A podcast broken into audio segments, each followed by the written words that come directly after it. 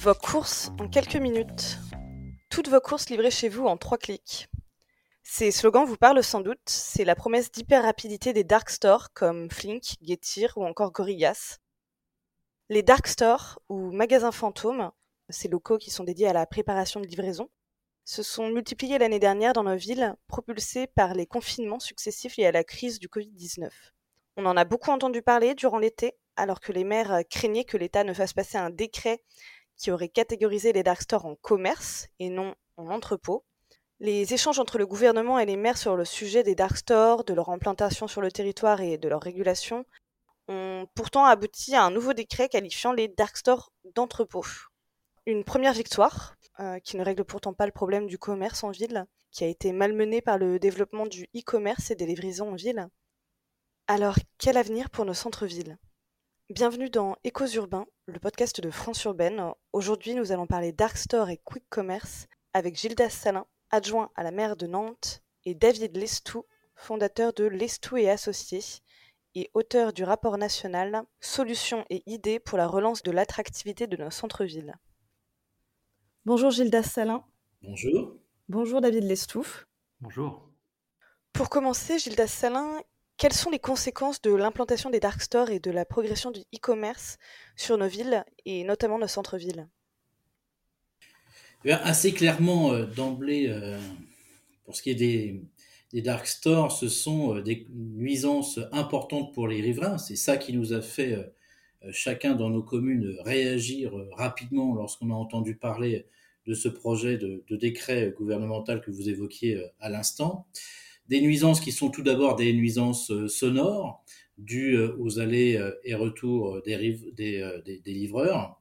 C'est aussi des nuisances liées à l'occupation abusive de l'espace public, puisque ces dark stores ont une fâcheuse tendance à considérer les trottoirs et les rues comme leur base de logistique, hein, pour notamment leur livraison, tout ceci se retrouvant donc encombré.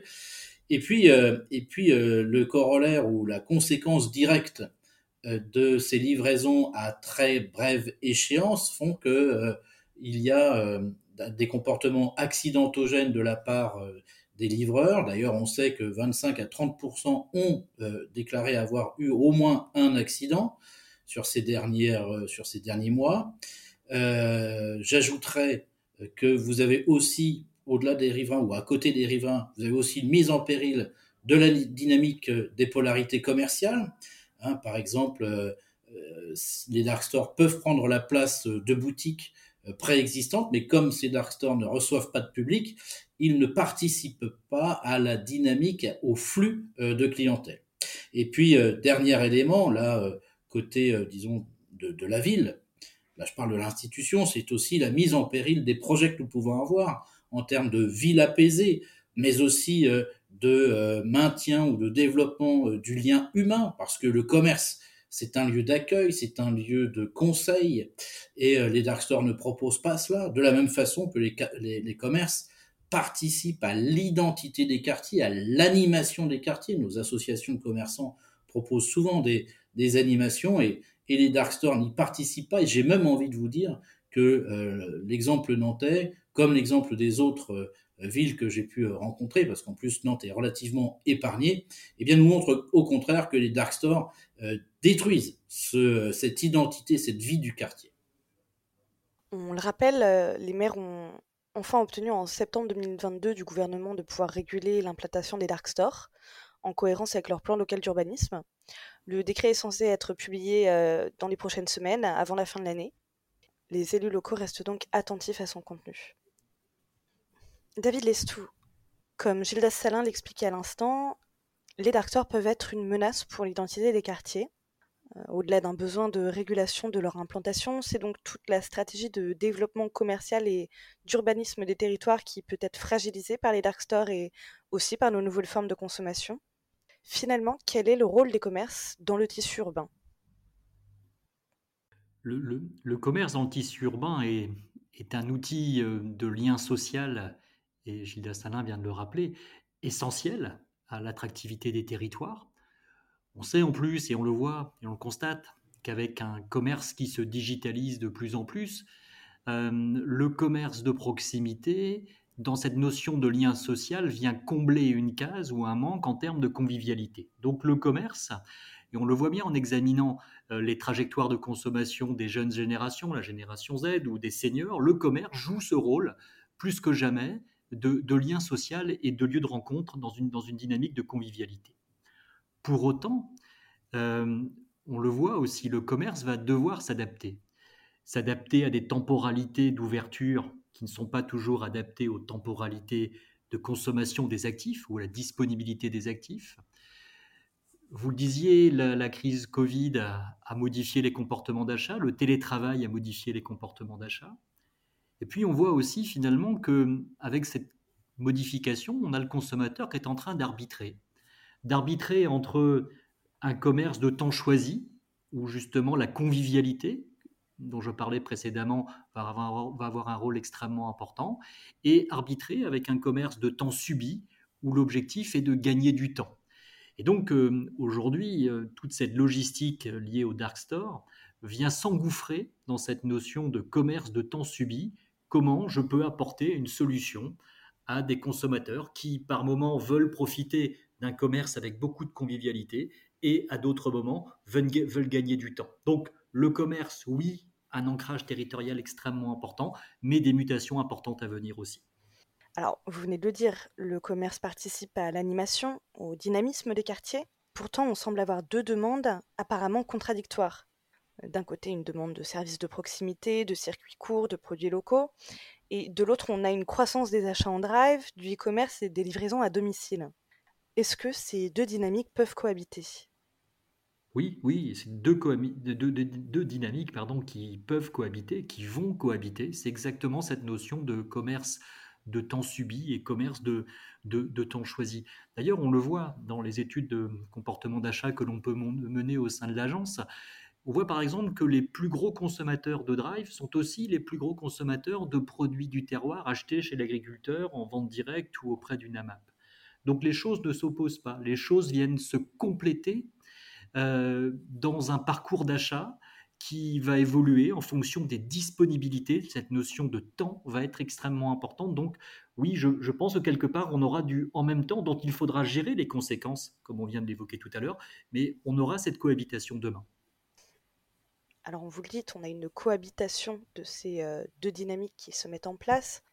Mais d'un autre côté, on se demande si la tentation du commerce en ligne, la facilité du commerce en ligne, euh, ne va pas prendre le dessus sur le commerce physique.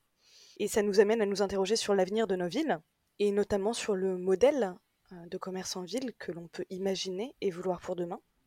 On a aujourd'hui un sentiment de désertion des centres-villes. Gilles Dassalin, est-ce qu'ils peuvent redevenir attractifs? Alors, c'est un sentiment qui est à, à, mitiger aussi en fonction euh, des, euh, du centre concerné. Pour ma part, je reste très largement euh, optimiste. Le centre-ville de Nantes, celui que je connais le mieux, reste attractif et dynamique. J'en veux pour preuve le taux de vacances qui est parmi les, les plus bas de France, puisqu'on est autour de 3%. Mais pour rester dynamique, il faut aussi réfléchir à une stratégie globale. Tout d'abord, réfléchir aussi avec les acteurs du commerce. Je pense à la chambre de commerce, je pense aux associations de commerçants, pour avoir, euh, non pas être simplement euh, euh, spectateur de notre centre-ville, mais bien en être aussi acteur, de sorte que nous puissions travailler à l'offre commerciale, une offre différenciante. Hein, on ne doit pas retrouver en centre-ville ce que l'on retrouve ailleurs. Alors ça vaut certes pour les produits, mais j'ai envie aussi de vous dire ou de vous rappeler l'importance de l'identité euh, des boutiques, je veux dire leur, euh, leur allure, leur aspect, leur valeur patrimoniale qu'il convient euh, de souligner et de valoriser. C'est aussi un travail sur le parcours des, visiteurs de, notre, de notre quartier, de notre centre-ville. Par exemple, à Nantes, nous avons depuis un peu plus d'un an maintenant décidé de la gratuité des transports en commun le week-end et euh, ça a eu un effet considérable sur la fréquentation du quartier qui, je le répète, notre centre-ville reste très attractif aujourd'hui. Euh, et, euh, et, puis, bien sûr, les aspects d'animation, c'est aussi pour cela toujours dans le cas nantais, nous mettons en place le voyage à Nantes en hiver, qui, est, qui va être une première sur cette période aussi euh, importante, puisque certaines boutiques réalisent jusqu'à 30% de leur chiffre d'affaires sur cette période. C'est pour cela que nous, euh, que nous euh, enclenchons vraiment cette, mettons, une dynamique avec cette, ce nouvel événement de, de très grande ampleur. Et puis, j'ai envie de vous dire qu'il faut justement réfléchir à l'ensemble de la chaîne commerciale, c'est-à-dire avoir certes des locomotives commerciales, comme l'on dit, mais c'est aussi réfléchir euh, du commerce de proximité, des niches, des sujets parfois qui ne sont pas euh, auxquels on n'a pas immédiatement pensé. Je sais qu'il y a un fort développement ici comme ailleurs euh, de la de la seconde main. Et puis j'ai envie de vous dire qu'il y a, on en a parlé tout à l'heure, mais toute cette importance des commerces en tant que lien acteur du lien humain. Et je sais qu'il y a une forte attente aussi en matière de d'éco-responsabilité et ça, je crois que les commerces de centre-ville sont en première ligne justement pour pouvoir y répondre. Merci Gilda Salin. Merci David Lestou d'avoir répondu à nos questions. Vous pouvez retrouver toute l'actualité de France Urbaine sur notre site internet franceurbaine.org. Et merci à tous d'avoir écouté Échos Urbains, le podcast de France Urbaine. Nous vous donnons rendez-vous très bientôt pour un nouvel épisode et n'hésitez pas à vous abonner pour être notifié de sa sortie. À bientôt!